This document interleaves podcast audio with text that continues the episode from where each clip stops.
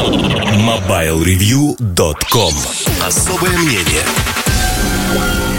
Всем привет, с вами Эльдар Муртазин И поговорим мы сегодня про Galaxy View.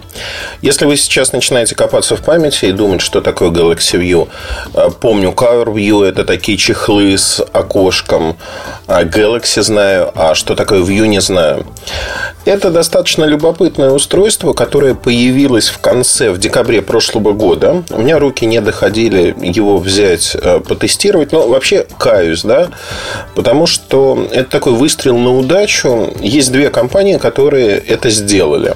Это компания Alcatel. А, у них есть переносной домашний планшет, а, такой все в одном развлекательный, 17-дюймовый. Он называется XS.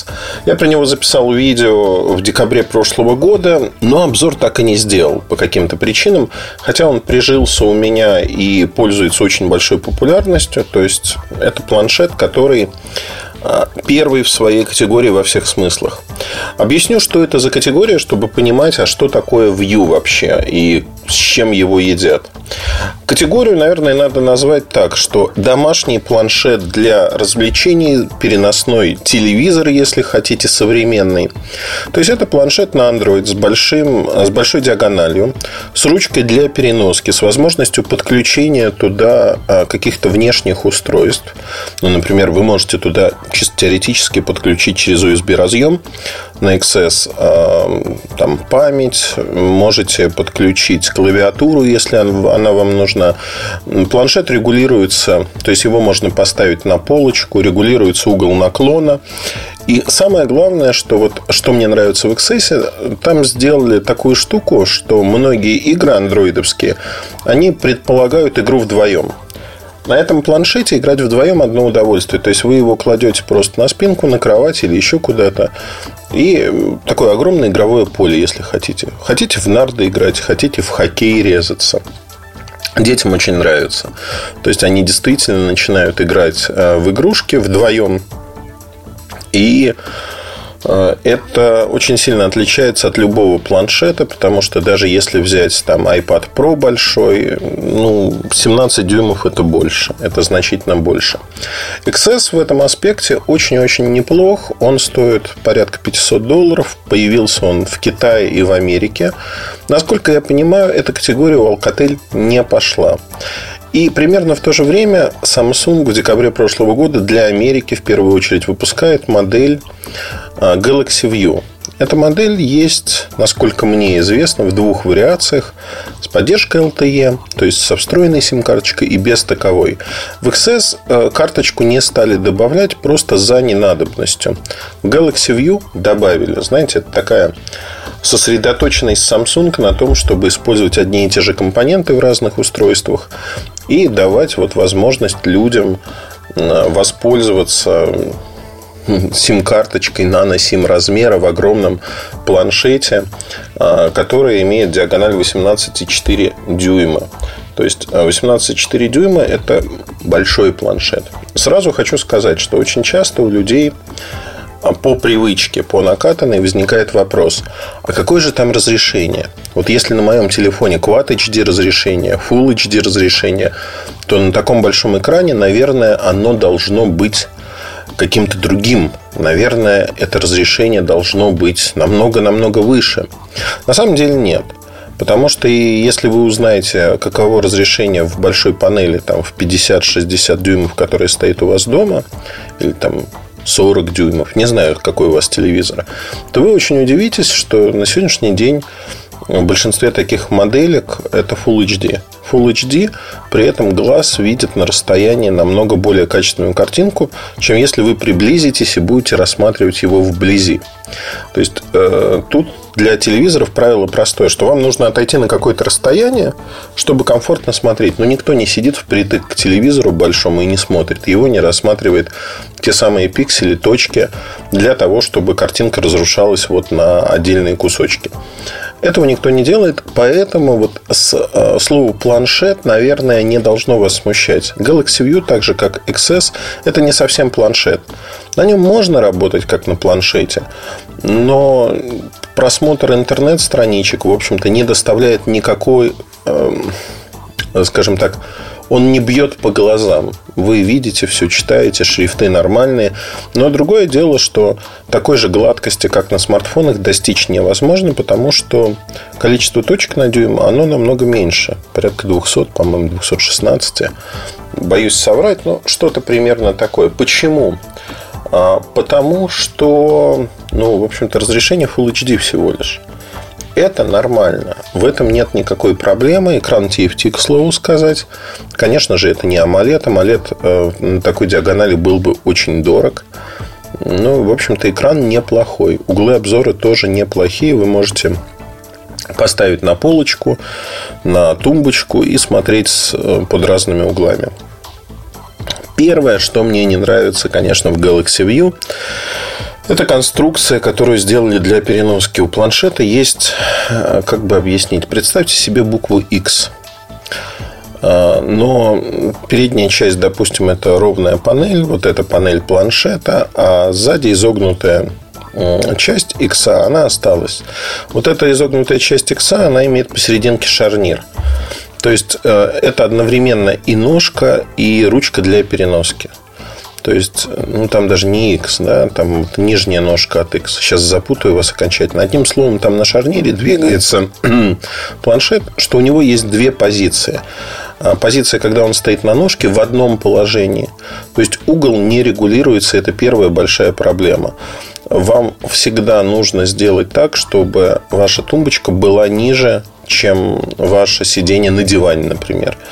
У меня таких тумбочек нет. Либо на пол надо ставить, потому что угол как раз-таки комфортен для того, чтобы ставить на пол или где-то ниже взгляда. Тогда будет угол комфортен. Ну, в общем-то, сразу поняли, что лежа на кровати вы не сможете комфортно смотреть. Ну, либо надо свешиваться с кровати, чтобы комфортно смотреть на экран этого планшета. Второй момент, который меня, конечно, убивает полностью, это то, что нельзя его положить ровно на спинку. Соответственно, забыть про вот эти игры вдвоем можно моментально. Это планшет для эгоистов, для тех, кто не хочет играть с другими людьми или с детьми в игры, потому что вы не можете, в общем-то, он имеет угол наклона к вам всегда, когда лежит на кровати, на коленях.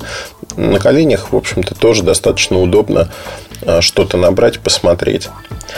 И вот тут есть претензия, потому что XS показывает, что использование в качестве для игрушек вдвоем такого планшета, оно не просто оправдано, оно очень-очень хорошо. Значит, по разъемам еще у меня есть претензия. У меня претензий на самом деле достаточно много. Претензия вторая по разъемам. Стандартный набор разъемов. Микро USB с поддержкой on the go. То есть можно подключать в том числе через переходник а, USB а, устройство, например, жесткий диск, флешку. И все это читается. Но почему в таком большом планшете не сделать полноразмерный USB разъем сразу? Но я-то знаю ответ на этот вопрос. Стандартизация. Взяли компоненты от обычных мобильных устройств. Но огромное устройство с диагональю 18,4 дюйма, вы меня простите, это все-таки не устройство, которое вы вот так берете и пользуетесь. Нет. Вы берете это устройство для того, чтобы переносить его в рамках дома. Вы не будете с ним никуда ездить. Поэтому здесь нужны полноразмерные USB-разъемы, которых нет. И это, конечно, вызывает множество вопросов о том, чем думали разработчики, инженеры, которые создавали это устройство. Первое в своем классе. Я хочу отдельно подчеркнуть, что TFT-панель, которая 18,4 дюйма, она очень сильно отличается от всего, что вы видели на планшетах Samsung, где AMOLED экраны стоят. Это как небо и земля. Они очень разные. А, достаточно, ну, опять-таки, по сравнению с AMOLED, сразу хочу подчеркнуть, на рынке TFT это ну, нормальная, обычная средняя панель. Э, с AMOLED, если сравнивать, блеклая, не хватает контрастности, яркости. Фильмы смотрятся достаточно блекленько. При этом, к моему удивлению, XS, он намного более качественный по панели. Именно по яркости, по цветам, по решениям. Ну, в общем-то, что сказать тут? Я был удивлен. Удивлен тем, что получилось у Samsung, потому что Galaxy View в этом аспекте продукт такой середнячок, который стоит при этом достаточно дорого. Следующий момент. На чем все это работает? Работает это все на 8-ядерном процессоре Exynos, 2 гигабайта оперативки, 32 встроенной памяти. Карточки памяти можно вставить до 128 гигабайт. Здесь э, есть датчик освещенности, ну это понятно. Фронтальная камера двухмегапиксельная. Качество этой камеры не очень хорошее. То есть вы для скайпа или других программ ее, конечно, можете использовать но очень-очень большое отличие будет от флагманов того же Samsung, где камера намного более качественная. Они дают хорошую картинку, и вы ей пользуетесь. Я по аналогии с XS, где есть стилус для того, чтобы рисовать, э, использовать в разных программах. Есть хорошо и с любовью подобранные программы для этого. Можно скетчи рисовать, ну, большой планшет, да, сенсорный. Можно делать все, что угодно. У Samsung а, огромный задел в этой области. У них был планшет Note Pro 12,2 дюйма, где тоже можно было рисовать. Был стилус встроенный. Ну, одним словом, я ждал этого. Galaxy View нет ничего подобного. Galaxy View – это не устройство для создания контента, для потребления. Вот, знаете как, переносной планшет-телевизор – Понятно, что когда я говорю телевизор, вы смотрите что-то купленное в Play Store, загруженное самостоятельно из сети, потому что телевизионного тюнера здесь нет ни аналогового, ни цифрового. Это надо понимать. И здесь, в общем-то, все достаточно грустно. Грустно, потому что, ну, в общем-то, возникает вопрос, а зачем мне нужен еще один большой вот такой планшет. Следующий момент, который у меня вызывает э, большие вопросы, это поддержка зарядки. Зарядка здесь отдельная, штырьковая зарядка. Заряжается планшет около 4-4,5 часов от сети переменного тока. То есть 4,5 часа это много. С другой стороны, ну, как правило, вы будете ставить этот планшет на зарядку. Он все-таки такой а портативный вариант вы не будете его использовать как-то, знаете, так хватать, переносить. Очень часто. Когда надо перенести в другое место, взяли, отключили, перенесли. Батарейки хватает по заявлению производителя часов на 8 работы. У меня в среднем это 6-6,5 часов просмотра видео. Два стереодинамика есть, они достаточно громкие, но опять-таки сравнивая их с XS, они слабее, слабее во всех смыслах. Ну, то есть раза в полтора тише. XS в этом плане он орет, не выкручиваешь до уровень до максимума.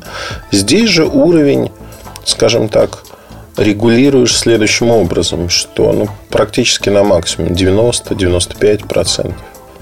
И это хорошо заметно. Хорошо заметно во всех смыслах.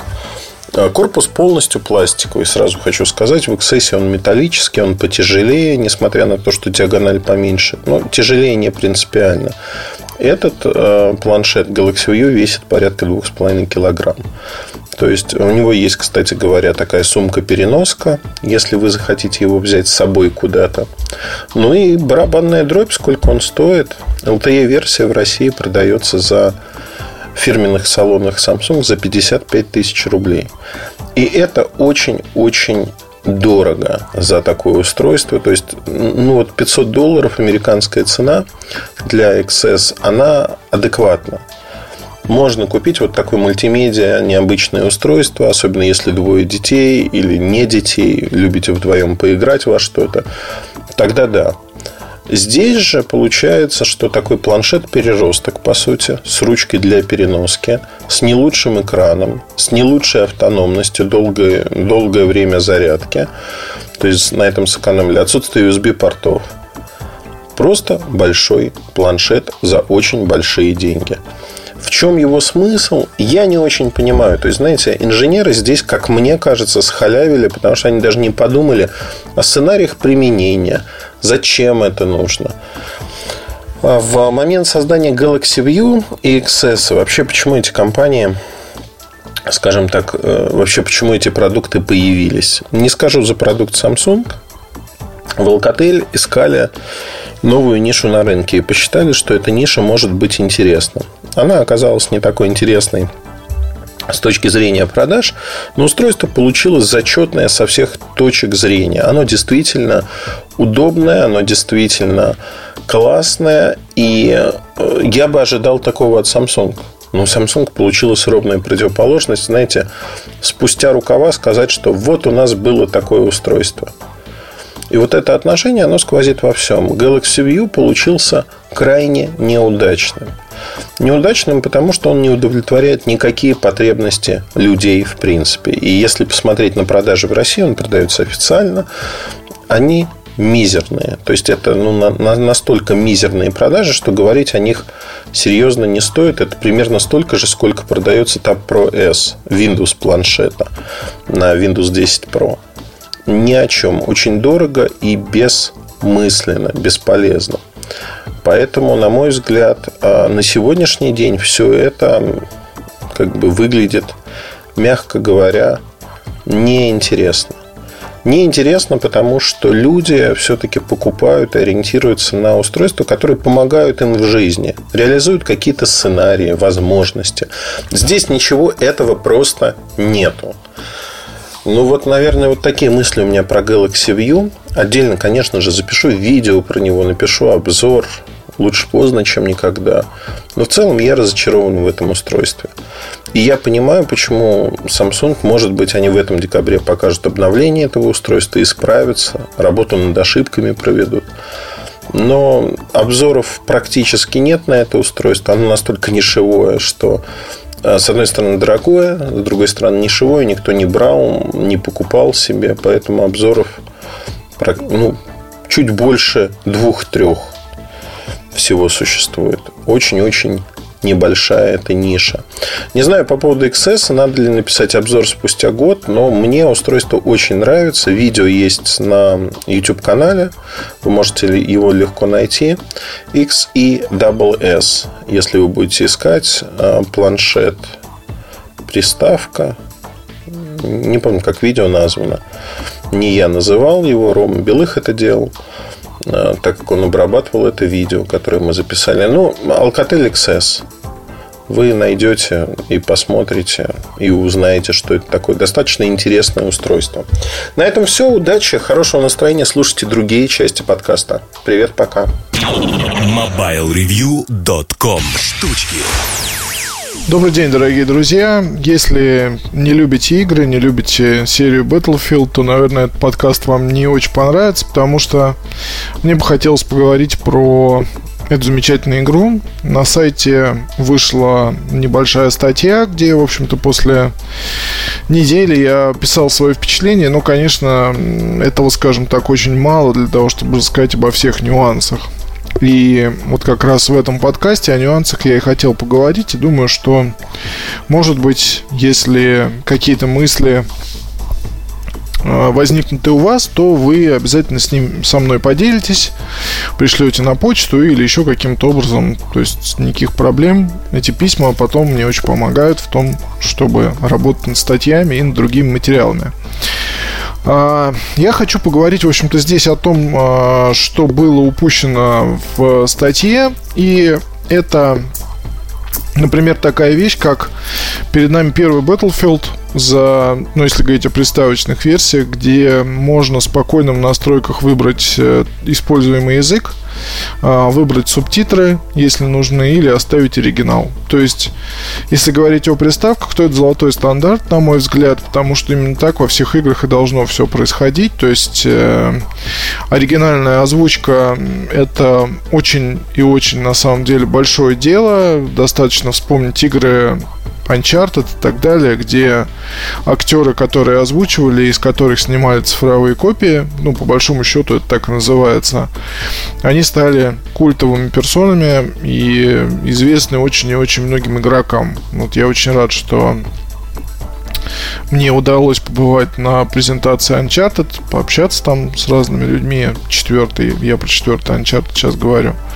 И, естественно, наблюдая, сколько сил вкладывается в создание вот этого всего озвучания, ну, как-то не то чтобы наши дублеры сейчас очень даже неплохо порой озвучивают игры, это очень классно, это, скажем так, своя версия, но для тех, кто готов э, слушать оригинальную речь и читать субтитры, мне кажется, лучший вариант вставлять возможность такого выбора.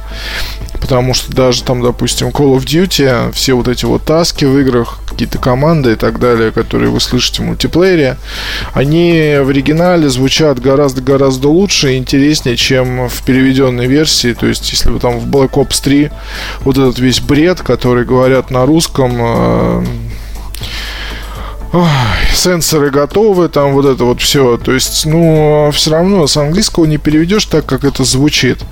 И э, чтобы получить нормальную, соответственно, озвучку, приходится ну, по-хорошему надо купить диск. То есть во времена PlayStation еще 3, я помню, когда MW2 вышла только, и ее запретил очередной там какой-то депутат, который, по-моему, сейчас сидит.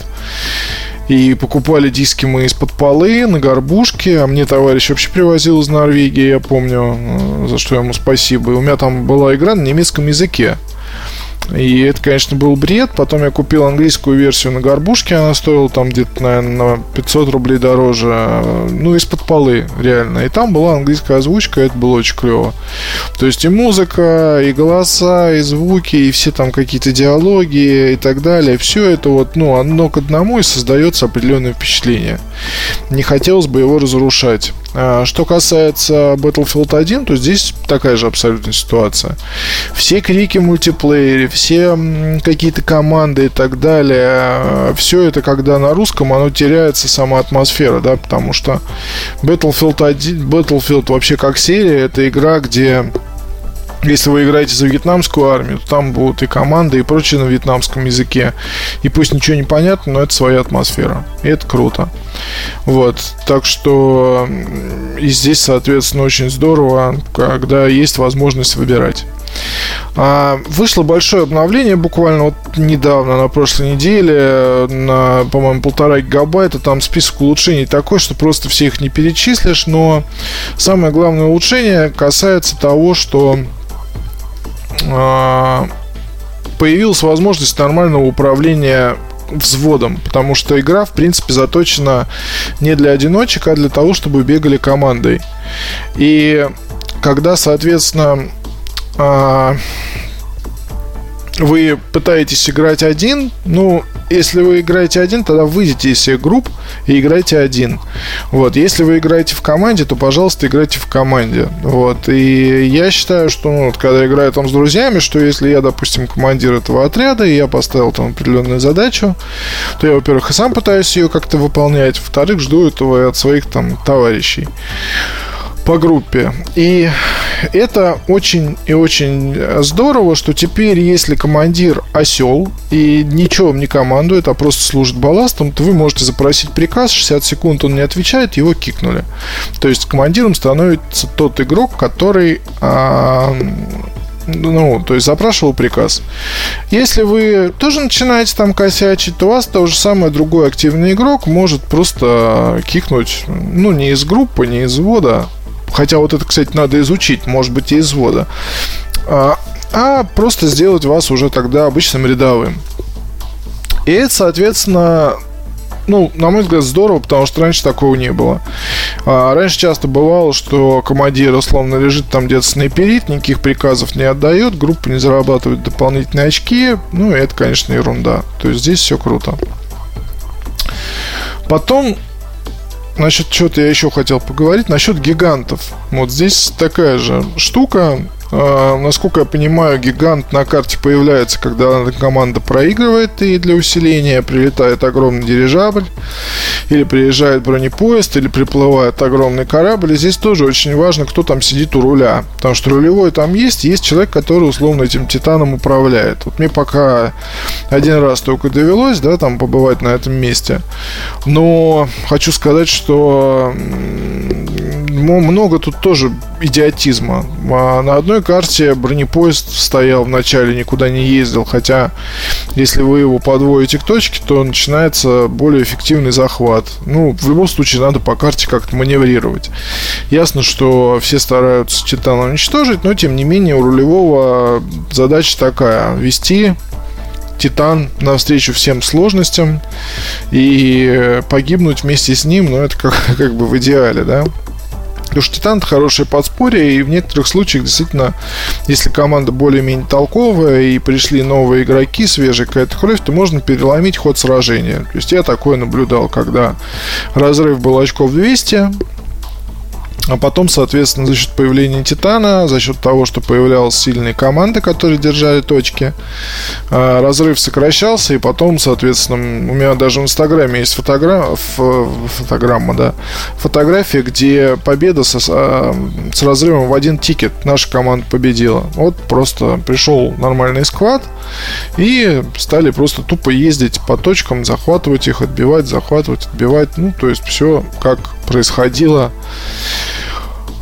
Тогда, ну, конечно, читая на Западном фронте без перемен, встают совсем другие картины, и э, Эриху Мария Ремарк э, памятники надо ставить, в принципе, на всех полях сражений Первой мировой войны, потому что э, после прочтения этой книги понимаешь вообще, насколько это все насколько это все было страшно, да, потому что разработчикам Battlefield 1, я думаю, тоже пришлось очень много, там много таких мелочей каких-то, но вроде думаешь, да невозможно, чтобы вот были такие пистолеты-пулеметы или там а, такие винтовки или еще какие-то штуки. Потом начинаешь искать, читать, оказывается, да, все было. А, читаешь какие-то книги другие, оказывается, что там еще более какие-то фантастические были штуки, которых пока в игре нет. А, какие-то нации, да, там, а, условно, афроамериканцы принимали участие в войне, да, я вот это вот что-то как-то упустил, оказывается, да, принимали. И опять же, если на Западном фронте без перемен почитать, то окажется, что они были очень хорошими лазутчиками, ну, потому что в темноте их не было видно. Но они были безалаберными и курили. Вот, и там ночью их засекали по тлеющим уголькам сигареты, просто стреляли по головам. Вообще, кстати, да, вот эта Первая мировая война с газами, с танками, с самолетами, с э, артиллерией, с э, кораблями так, таких классов, которые появились тогда, все это, конечно, кошмарно. Вот, и не дай бог, чтобы был повтор. Конечно, технологии резко рванулись вперед, но но лучше не надо. лучше уж обходиться и, жизнь, и жить без войн. Конечно, я понимаю, это немножко глупо звучит, но почему-то вот после Battlefield 1 такие мысли появляются. Смотришь там, допустим, на прекрасные пейзажи лесные или еще где-то, смотришь на суетящихся солдат и думаешь, вот лучше бы оно все оставалось таким, как есть. Ну и, пользуясь случаем, хочу сказать, что Battlefield 1 прекрасная игра, ее хватит минимум там на год-два забав неторопливых. Э, будут интересные DLC, в том числе с царской армией. Игра вполне комфортна для входа людям с любой подготовкой, даже если вы только купили приставку, то можете вполне начинать играть. Очень красиво, на прошку выйдет обновление, которое улучшит графику. В общем, ну, на мой взгляд, это одна из лучших игр 2016 года, и вполне может остаться одной из лучших мультиплеерных игр еще долгое-долгое время, как э, была Battlefield 4. На этом я, пожалуй, закончу. Спасибо вам большое. Хорошего настроения и пока. MobileReview.com Обзоры на вид. Всем привет, с вами Эльдар Муртазин. Особое мнение я хочу посвятить тому, что происходит на рынке процессоров для мобильных устройств. Потому что, с одной стороны, дефицит, мы об этом много раз говорили. Компания публикует очень неплохую отчетность. С другой стороны, а, очень часто есть определенное непонимание момента со стороны э, сторонних наблюдателей, которые размышляют так, что ну вот сейчас же все хорошо, компании не бедные, умные люди в них работают, и все будет так хорошо достаточно долгое время. Более того, журналисты, которые, казалось бы, пишут об этом и должны понимать, а что, собственно, происходит, куда идет рынок, они почивают на лаврах, говорят, ну вот смотрите, у Qualcomm так много патентов, что за будущее этой компании мы спокойны, потому что она останется во главе всего. И вот тут возникает вопрос, почему, как. Потому что впереди грядет большой передел этого рынка, процессорного рынка в первую очередь. Есть несколько направлений, по которым рынок будет развиваться. И сегодня не очень понятно, кто, в общем-то, станет во главе этих изменений. Есть много предположений. И говоря о том, что происходит, сказать, что именно Qualcomm или кто-то другой выиграет, нельзя. Есть такой туман войны, как называют этот термин, неопределенность, а, которая зависит от тех решений, которые будут принимать компании.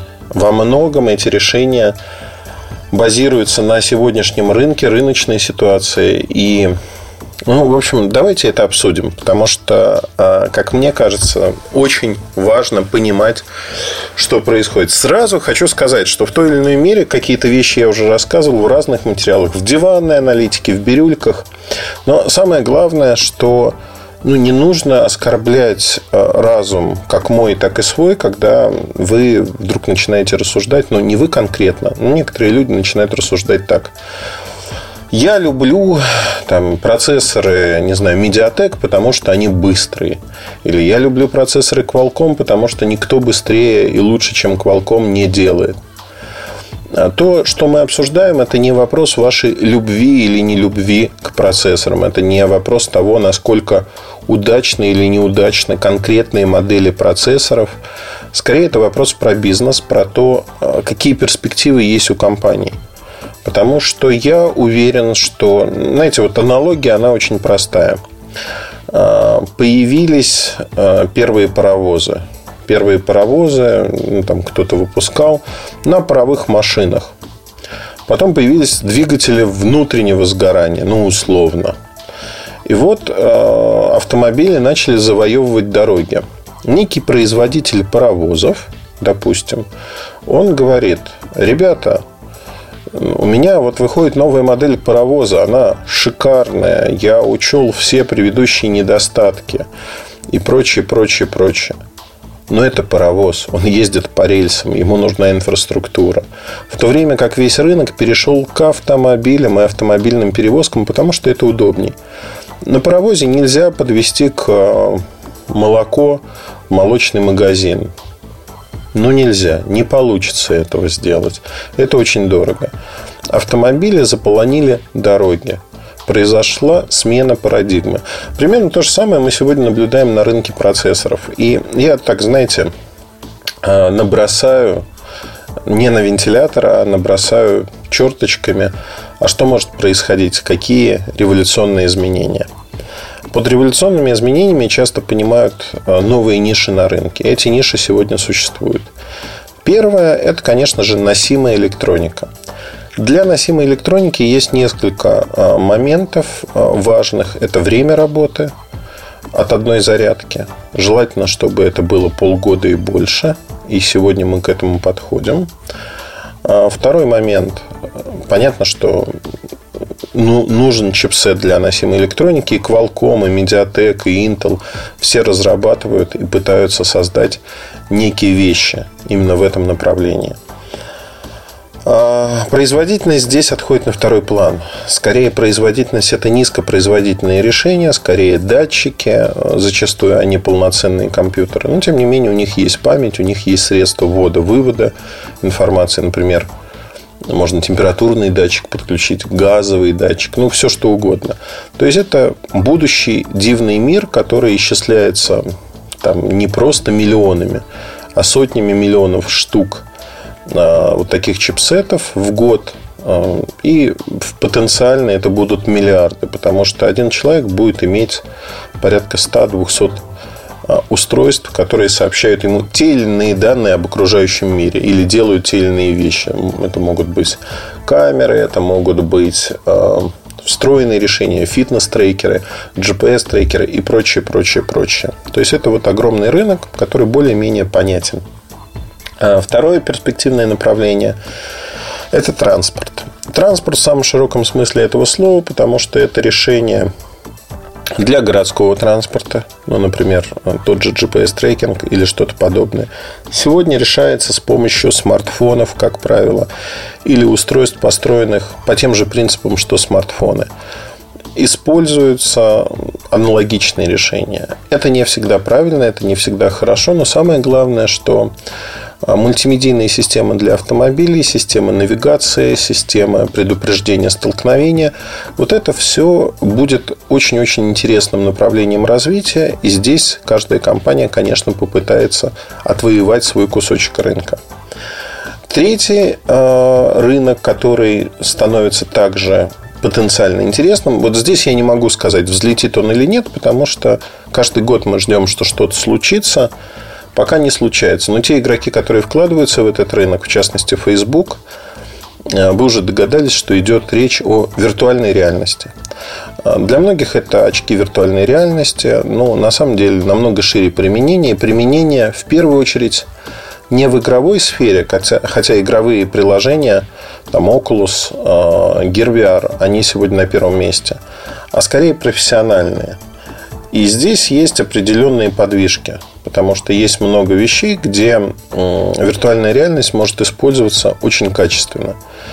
Я приведу простой пример из жизни, что называется. В Вильнюсе, в э, городском музее э, есть два шлема VR. Это HTC Vive и не VR, а два шлема виртуальной реальности.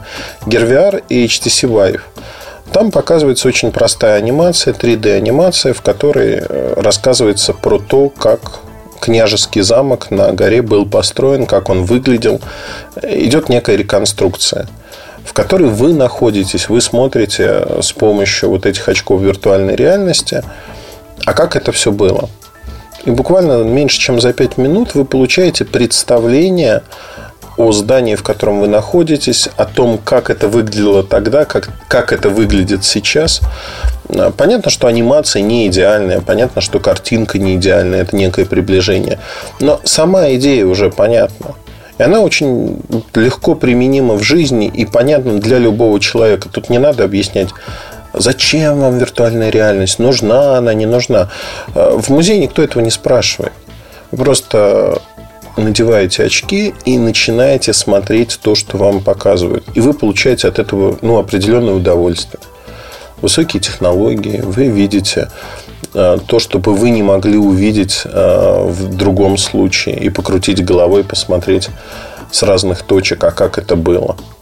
То есть это действительно, вот знаете, ненадуманный сценарий применения. Тем не менее, виртуальная реальность, она пока отстоит достаточно далеко от массового применения, чтобы пришла в каждый дом. А, и я даже сужу, знаете как, а, вот Gear VR многие получали в подарок вместе с а, флагманами от Samsung. В течение года их так или иначе раздавали. И отдельно они стоят 8 тысяч рублей. Не запредельные деньги, тем не менее люди вот получая на халяву, что называется, пробовали и клали на полочку. Вот у меня та же самая история. Gear VR я игрался неделю, потом прошел год, я со вторым поигрался чуть больше, там появилось больше софта просто. Ну и, собственно, все. Я отложил в сторону и сказал себе, нет, все, хватит, потому что на данный момент мне это не то, чтобы не нужно и не интересно ну, не, настолько это все хорошо, не настолько это все вызывает у меня э, желание, скажем так, каждый день пользоваться. Нет приложений для того, чтобы каждый день выходить вот в эту виртуальную реальность. Тем не менее, в будущем такие приложения появятся, они будут. И люди будут в виртуальной реальности проводить больше и больше времени. Пока это первое прощупывание почты почвы. Тем не менее, для виртуальной реальности тоже нужны свои процессоры, тоже нужны разработки. И здесь есть два пути. Первый путь, ну, например, это компания NVIDIA, которая считает, что вычислительные мощности надо выносить в облако, а сами очки, они не должны иметь ничего. Но, например, Microsoft HoloLens, они имеют всю, весь обсчет, так же, как HTC Vive. Весь обсчет, он встроен в очки в шлем. Здесь потребуется локальный чипсет, который надо использовать. Ну вот я обрисовал несколько направлений основных. Будут появляться еще другие, но они не так важны, потому что они не являются такими массовыми. И, естественно, рынок смартфонов, планшетов, рынок устройств, где сегодня э, распределяются доли очень простым, понятным образом. Есть вертикально ориентированные, интегрированные компании, такие как э, Samsung, Huawei, например. Они выпускают собственные решения.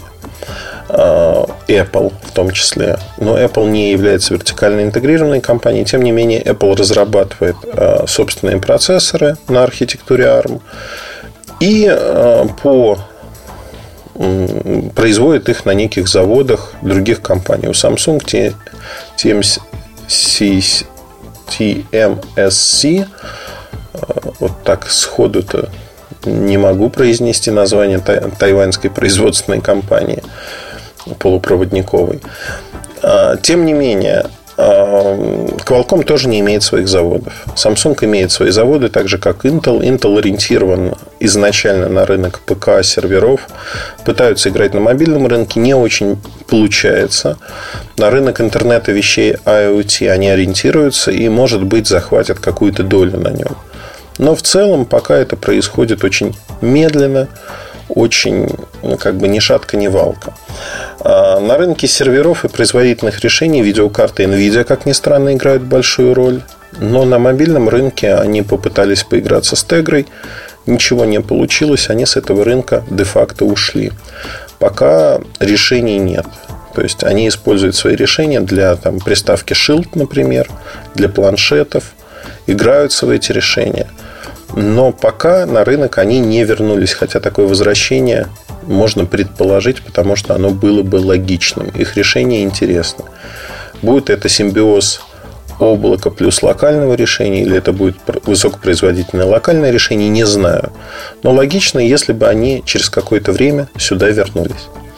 Теперь давайте смотреть, что происходит у Qualcomm. Qualcomm является лицензиатом ARM, так же, как и другие компании. Они разрабатывают собственные ядра. Они имеют наработки в области 4G, 5G, кучу патентов. Тем не менее, Qualcomm сегодня а, производит хорошие, ну, слово производит, создает скорее, хорошие чипсеты, производительные в разных ценовых сегментах. Снизу их очень сильно подпирает Mediatek. Не просто подпирает. Сегодня Mediatek активно отжирает у Qualcomm долю рынка. Если бы не дефицит, сложившийся на рынке в 2016 году по чипсетам, у Qualcomm было бы все достаточно нехорошо. Тем не менее, Qualcomm растет в продажах. А, хотя рынок близок к стагнации, рынок именно смартфонов по росту, рост замедляется, замедляется прям невооруженным взглядом это видно. И в конце 17-го, начале 18 года мы придем к точке насыщения, когда рынок уже не будет расти прежними темпами. В бюджетных сегментах Qualcomm уже не может играть так же активно, как играл раньше. Они пытаются заработать деньги. Это понятно, это легко объяснимо.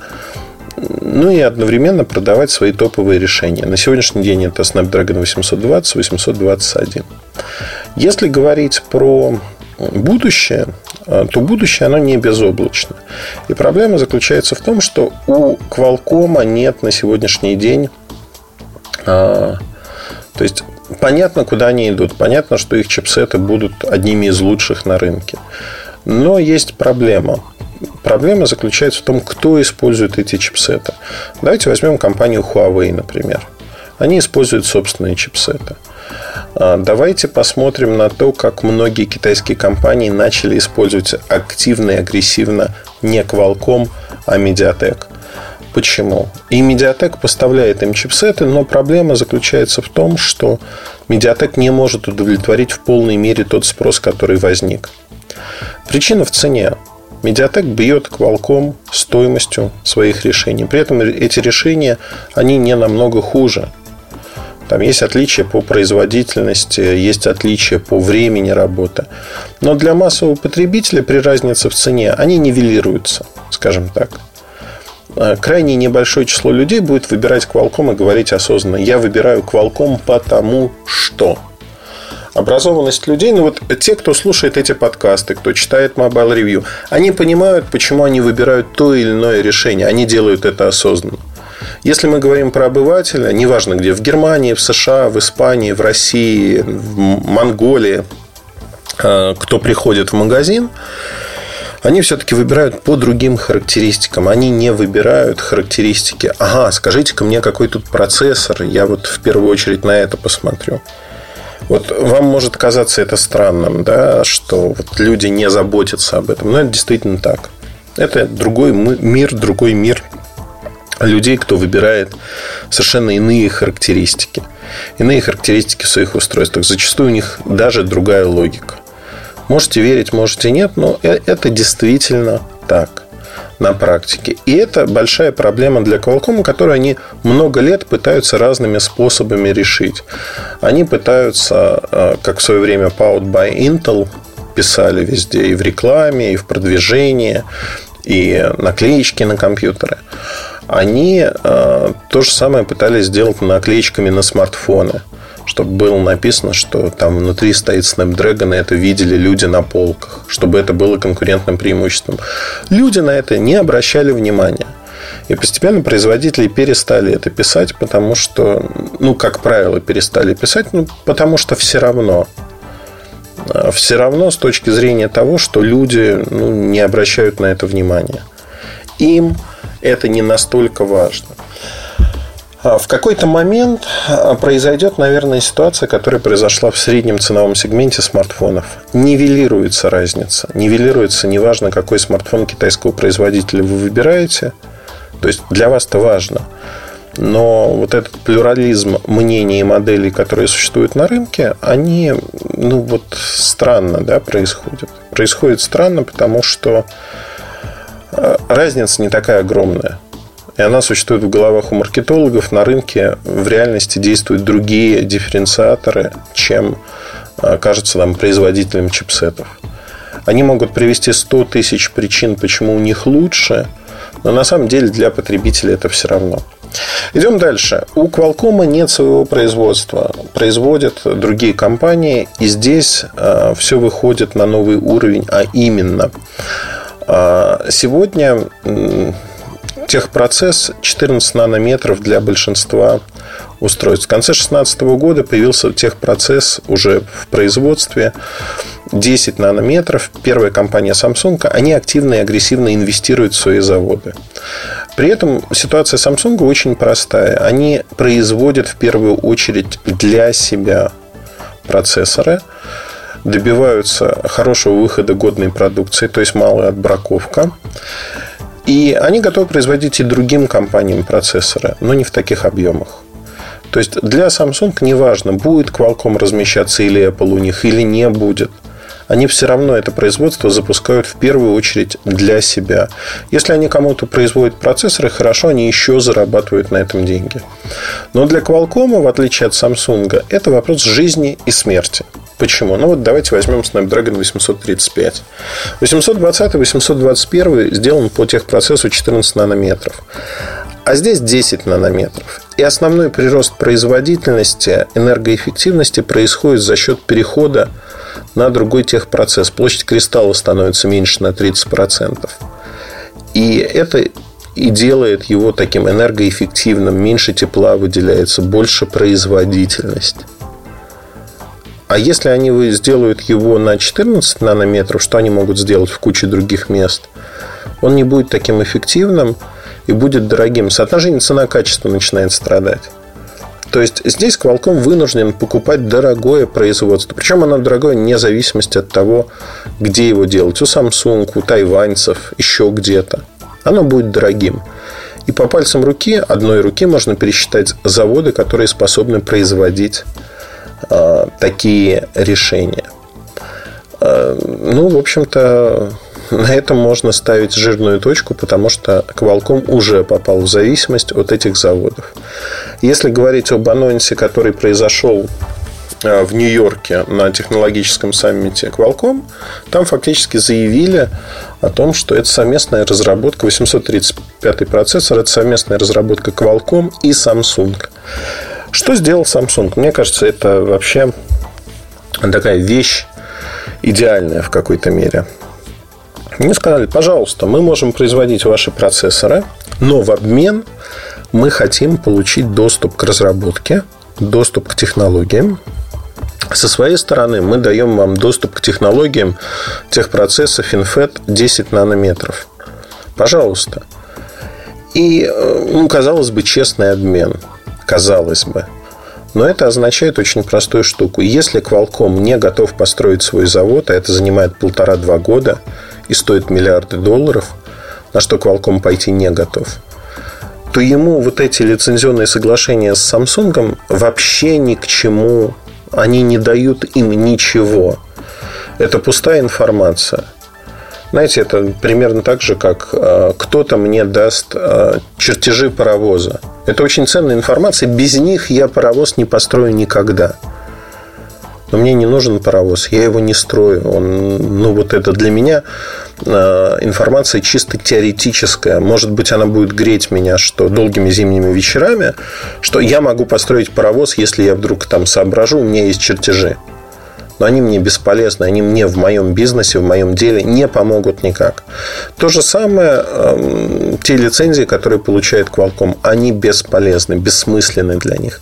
Но с обратной стороны, то, что дает Qualcomm Samsung, позволяет э, резко улучшить Exynos, э, в частности, в области модемов, не нарушая патенты Qualcomm. И при этом Qualcomm не может пойти на судебные тяжбы с Samsung, ну, они могут пойти, но это выстрелить себе в ногу. Им производить будет негде свои процессоры тогда. И получается замкнутый круг. То есть постепенно Samsung перетягивает одеяло на себя и получает интеллектуальную собственность Qualcomm.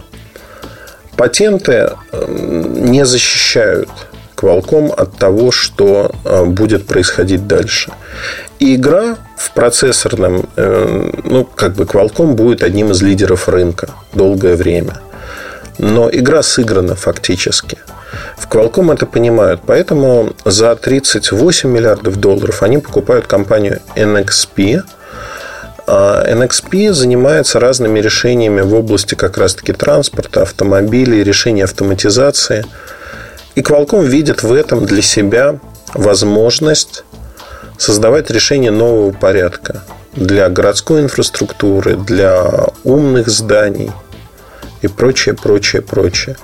То есть это следующая область расширения, куда пойдет Qualcomm. И то, что они видят для себя, они говорят, э, что, ну, ребят, э, область чипсетов для нас важна, она останется для нас важной. Но вот это новое направление развития.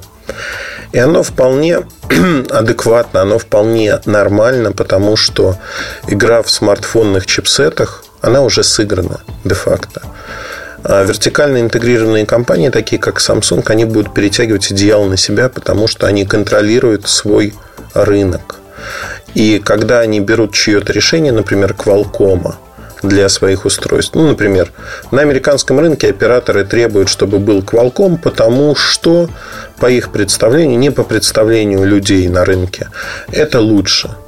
А Qualcomm с операторами очень тесно там работает и смог их убедить в том, чтобы они брали их решения. Пожалуйста, флагманы Samsung для североамериканского рынка выходят на чипсетах Qualcomm.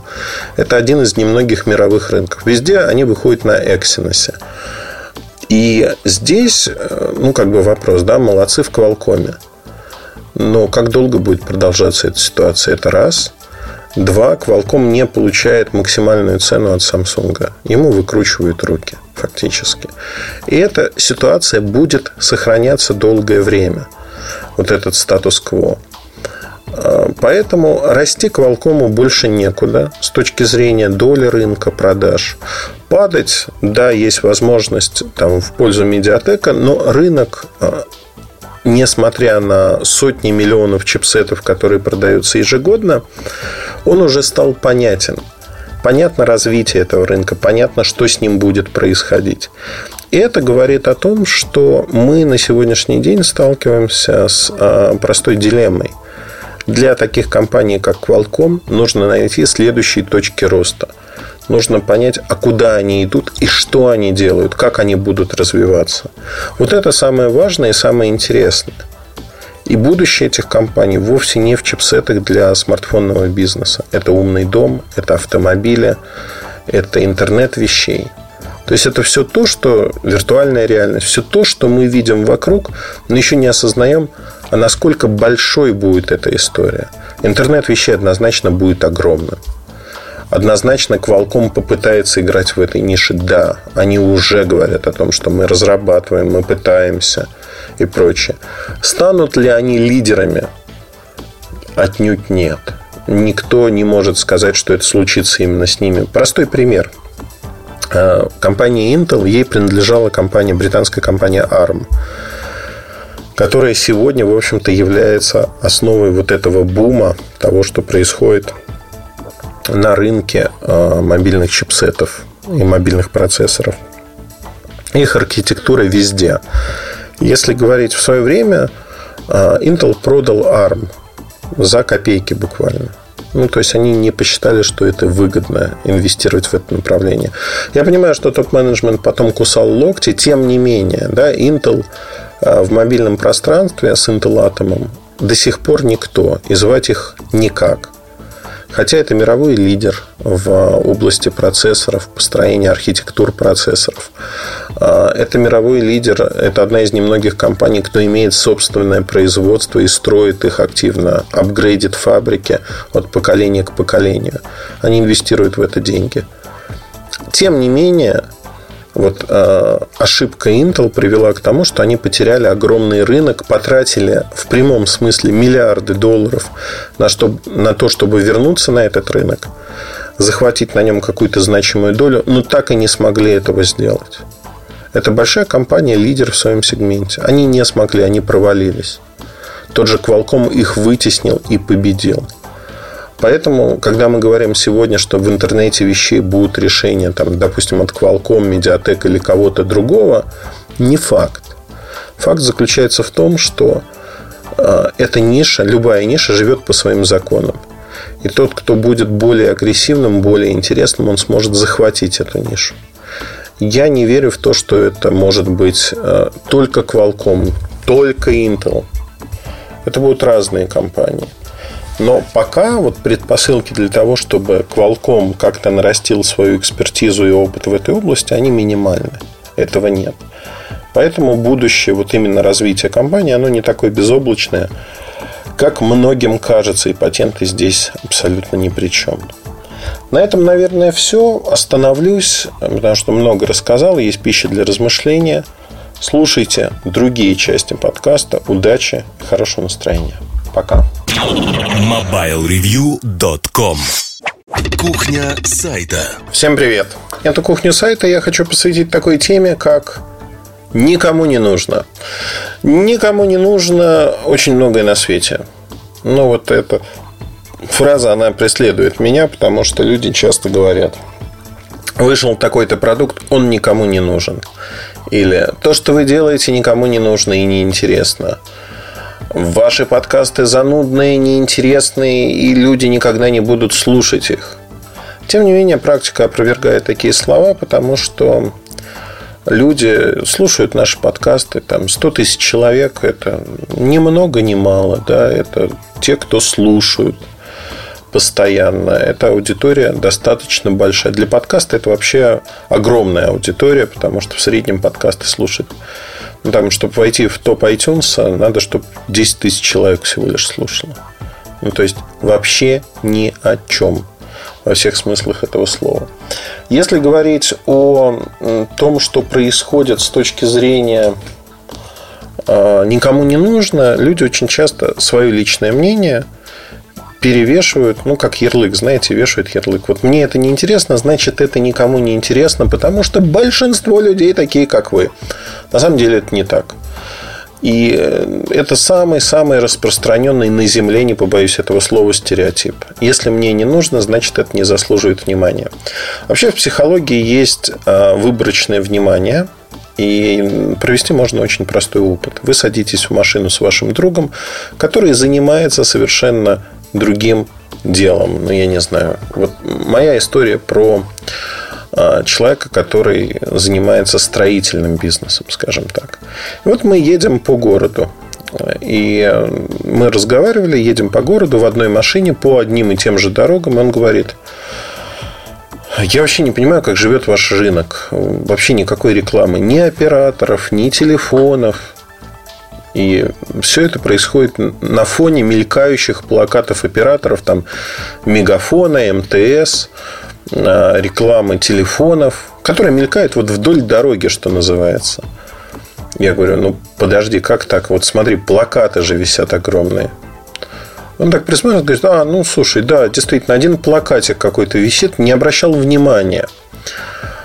Я говорю, ну ты знаешь, Алаверды я тоже, в общем, могу сказать, что строительный бизнес не рекламируется никак. У меня человек вот просто там на светофоре повернулся, говорит, как не рекламируется? Ну, посмотри, сколько мы уже реклам проехали. И он начинает перечислять. Я понимаю, что действительно там, где я обращал внимание на плакаты с рекламой операторов своей области, он обращал на рекламу в своей области и делал это предельно четко. То есть он выхватывал из потока. И получается, что каждый из нас смотрел на то, что ему интересно. И вот мы при этом, каждый смотрел про что-то свое. Это, конечно, удивительно. Удивительно, потому что если говорить э, про э, возможности там, условно сознания, мы выхватываем то, что нам интересно. То, что нам не интересно, мы отфильтровываем. Это нормально абсолютно. Другое дело, что вот эта нормальность, она играет с нами злую шутку. Если нам не интересно устройство, мы говорим неинтересно. Если не интересно что-то, мы говорим скучно, неинтересно и прочее, прочее. А в работе журналиста это одна из составляющих, когда часто каждый день, знаете, такое унижение со стороны толпы.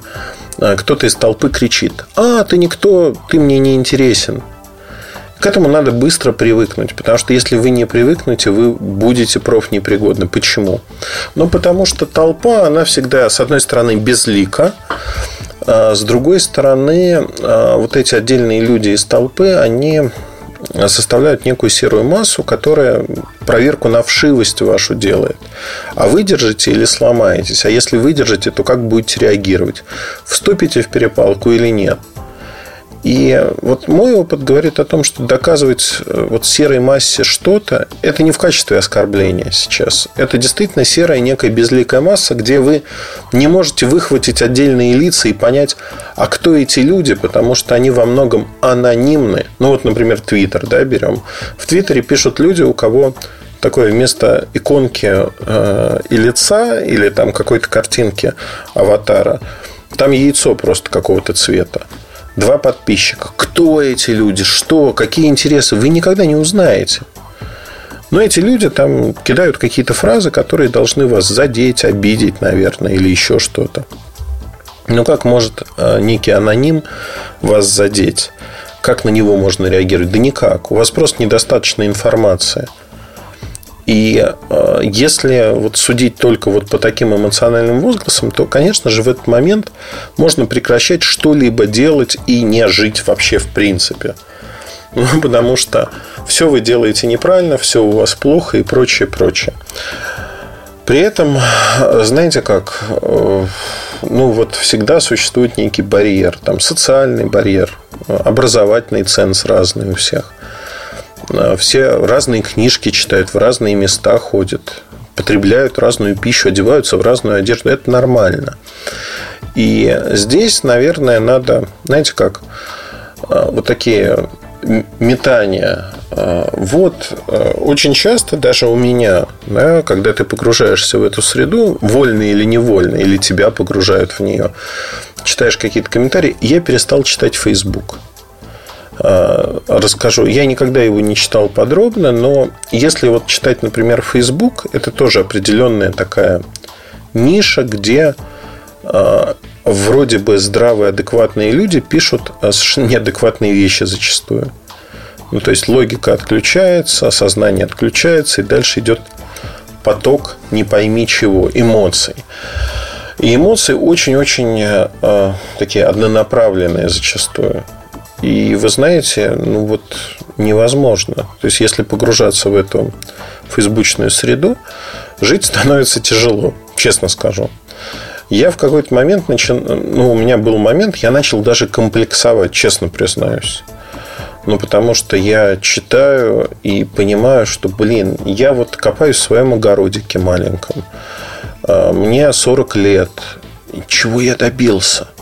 Ну, то есть, вот я начинаю, я понимаю, что там человек сравнивает себя с титанами мысли. Вот описывает, я сделал то-то, то-то, еще что-то. А я не могу про себя даже вот самостоятельно, знаете, даже не то, что на публику, не могу сесть вот в кресле дома или там в большом доме и сказать, я вот добился того-то, того-то, того-то. Да, я построил некий бизнес, да, меня знают, да, я там добился здравого существования для своих близких людей а, с точки зрения того, что я зарабатываю для этого деньги, прикладываю для этого усилия. Да, я посмотрел очень много стран. Но вот чтобы написать про себя на Фейсбуке что-то такое, что я там э, супер круто еще что-то, ну, я никогда этого не сделаю. Ну, может, воспитание другое, может, еще что-то. Но вопрос даже не в этом. А, я никогда не напишу, что могу открыть ногой дверь там, в кабинет президента такой-то компании. И плевать, что я с этими людьми общаюсь. Я никогда не буду ногами открывать двери и тем более писать об этом на Фейсбуке. А, или там выпускать книги, посвященные себе великому и прочее, прочее, прочее. То есть вот какой-то перевернутый мир, на мой взгляд, во многих смыслах. И, знаете, я вам хочу сказать, вот поделиться такой вещью, как проверкой реальности. Очень часто виртуальный мир, он искушает нас тем, что мы э, чего-то не добрали, мы чего-то не сделали, мы чего-то не добились. С одной стороны, это как бы позволяет тянуться выше, но большинство людей это подкашивает, подкашивает свои силы в себя. И вот тут я хочу сказать, что проверка реальности, она очень важна. Она очень важна, чтобы объективно понимать, где вы находитесь, что вы имеете. Такой небольшой аудит своей жизни провести. А что в этом аудите надо посмотреть? А, ну, возраст, образование свое. Посмотреть на своих одноклассников. Не надо комплексовать, что кто-то стал лучше, кто-то стал хуже. Вопрос в том, что при плюс-минус равных стартовых условиях, чего добились вы? То есть, что у вас по факту есть в активе. И вы знаете, я в какой-то момент во время одного из перелетов, где нас трясло очень сильно, мы разговорились с моим соседом. Он говорит, так было бы глупо разбиться на этом самолете. Мне 50 лет, и я еще не успел ничего толком сделать. Вот мир посмотреть, только-только начал летать. И как-то вот грустно я в этот момент подумал, ну вот хорошо, а если произойдет такая ситуация, ну, неважно, самолет, кирпич, еще что-то. Ну вот происходит такая ситуация. Что я оставляю после себя? Что я успел сделать? И я понимаю, что я вхожу в те небольшие 2% людей, которые очень много успели сделать. Вот куда ни ткни, да? не воспринимайте это как самолюбование, это просто констатация факта, потому что я стараюсь все это делать как там, лучшие 2%. Если я в игрушку играю, я вхожу в те самые 2%. Если, ну, не знаю, работаю, то я работаю больше, чем другие. Если отдыхаю, то отдыхаю тоже больше, чем другие. Несмотря на кажущуюся противоречивость вот этого. То есть, эм, там, посетил больше 120 стран в мире. И, ну, кто-то считает это своей профессией, заслугой. Для меня это просто побочный продукт того, что мне нравится изучать мир. Можно ли это оставить после себя? Не знаю, но я стараюсь прикладывать много усилий, трачу много времени на то, чтобы делиться а, своими воззрениями, своей жизненной философией с людьми, которые меня окружают, в том числе а, в кухне сайта. Это такая рубрика, где можно выговориться и поделиться тем, как я вижу этот мир и с профессиональной точки зрения, что можно делать. Вот эта проверка реальности, она очень важна, чтобы вы понимали, объективно не врали сами себе, что у вас есть и чего у вас нет. Когда вы проводите эту проверку, э, вы пишете свои активы там, в уме, на листике, не суть важно. И в какой-то момент вы понимаете, что у вас-то все не так уж и плохо. Потому что меня бесконечно раздражают люди, которые вот э, попались в капкан Фейсбука и других социальных сетей, и они начинают жаловаться постоянно, как у них все плохо. Человек едет на новеньком Range Rover, купленном за 5 миллионов, и говорит, как у него все плохо. Я на него смотрю, говорю, слушай, Вадик, ну как плохо? Вадик, ну окстись, ты только что купил дорогую машину, хорошую. Тебе это должно доставлять кайф. Ты хотел эту машину, ты ее купил, но в тот момент, как только ты свою задницу кинул на сиденье, тебя это больше не удовлетворяет ты считаешь почему-то, что... Знаете, разговор был... Это мой близкий друг. А разговор был совершенно чудовищный, на мой взгляд. Про общество потребления, что называется. А вот Вадик купил эту машину. Он ее хотел во всех смыслах. Дорогая машина, не каждый может себе позволить, дорогая в обслуживании. А Вадик долго думал, стоит покупать, не стоит. До этого у него была иномарка, ну, средняя, скажем так нормальная, достойная, но средняя. И вот он купил эту машину, думая, что он получит какой-то кайф. И тут неожиданно выясняется, что, в общем-то, Вадик не хотел быть первым парнем на деревне, нет. Но он теперь вот с этого момента он понимает, что а есть другие машины, есть там другие условно комплектации. И вот его это начинает заедать, что ну как же, вот это не самое лучшее, что я мог бы купить. Я у него спрашиваю, а зачем тебе вот самое лучшее? Чего тебе в этой машине конкретно не хватает? То есть, зачем тебе кожа-рожа с точки зрения того, что отдельная выделка, другой цвет? Ты же хотел этот цвет. У тебя хорошая кожа с перфорацией, с э, обдувом, со всеми пирогами. Зачем тебе это? И вот начинается, что а вот на Фейсбуке там у кого-то что-то. Я говорю, Вадик, ну ты же независтливый человек, ты же понимаешь, что ну, зависть до добра не доводит. Он говорит, да это не зависть, но вот как бы я начинаю размышлять. И ты понимаешь, что мы вот скатились в общество потребления, где человек даже удовольствие от вещи не получает. Он ее покупает и тут же смотрит, что есть другая, более хорошая вещь. И надо бы туда стремиться. Возникает вопрос, зачем? Зачем, если тебя эта вещь устраивает? какие-то ложные ценности, ложные ориентиры. Вот с этим надо бороться нам в первую очередь внутри себя, бороться для того, чтобы переиначить себя и сказать себе, нет, вот это мне не нужно, мне нужно жить по-другому, наверное. И вот проверка реальности, насколько у вас все хорошо с этим, как вы живете, что вам нужно поменять и нужно ли вам что-то менять. Вот это очень важно. Важно во всех смыслах, потому что если вы этого не сделаете, вы будете жить в мнимом мире. Можете поиграться в игру, что вот если завтра вас не станет, что вы оставите после себя. Очень сильно прочищает мозги с точки зрения расстановки приоритетов. Сесть на попу, поиграть в игру или что-то сделать для того, чтобы заработать больше денег, там, обеспечить своих близких, найти другую работу. Вот это очень важно. Подумайте об этом, потому что это действительно более важные вещи, чем что-то, что кто-то безликий пишет в какой-то социальной сети про вас или вообще целиком про ситуацию.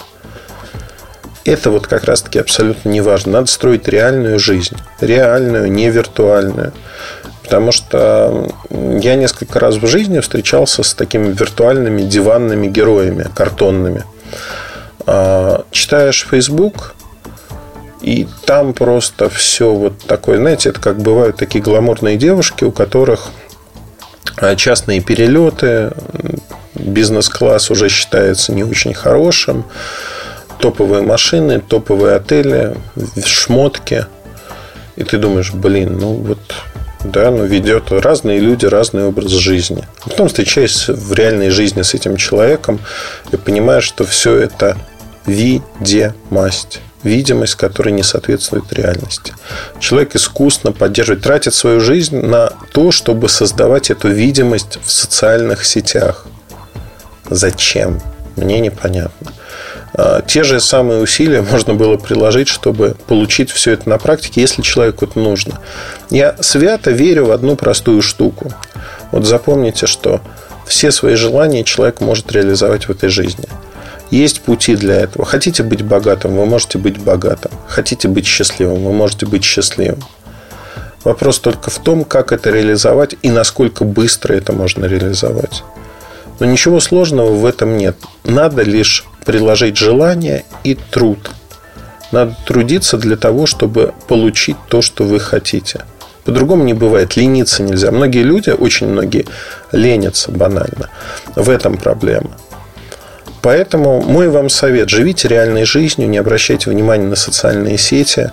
И вот эта фраза «никому не надо», а, не надо говорить ее вот вам. Вы рассудительный, умный человек. Не говорите эту фразу. А если вы говорите, ну, все-таки прибавляйте, никому не нужно, потому что, по моему мнению, вот так-то, так-то и так. Или я вот, когда комментирую что-то да, про продукты, которые не имеют рыночной перспективы, я никогда не говорю никому не нужно. Я всегда пытаюсь объяснить, почему ничтожно маленькое количество потребителей выберут этот продукт и привожу факты. Понимая, что на каждый продукт, даже в мизерном количестве, найдется свой купец. Вот об этом надо думать. Живите реальной, полноценной жизнью. Не живите виртуальной жизнью. Вот это мой призыв сегодняшнего дня. Я надеюсь, что вы его услышите. И это трясина, это болото, которое затягивает виртуальщина.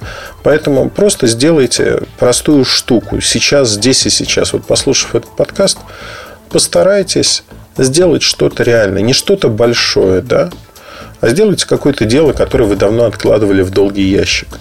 Возьмите книгу, почитайте, еще что-то сделайте, поделитесь в тех же социальных сетях тем, что вы прочитали.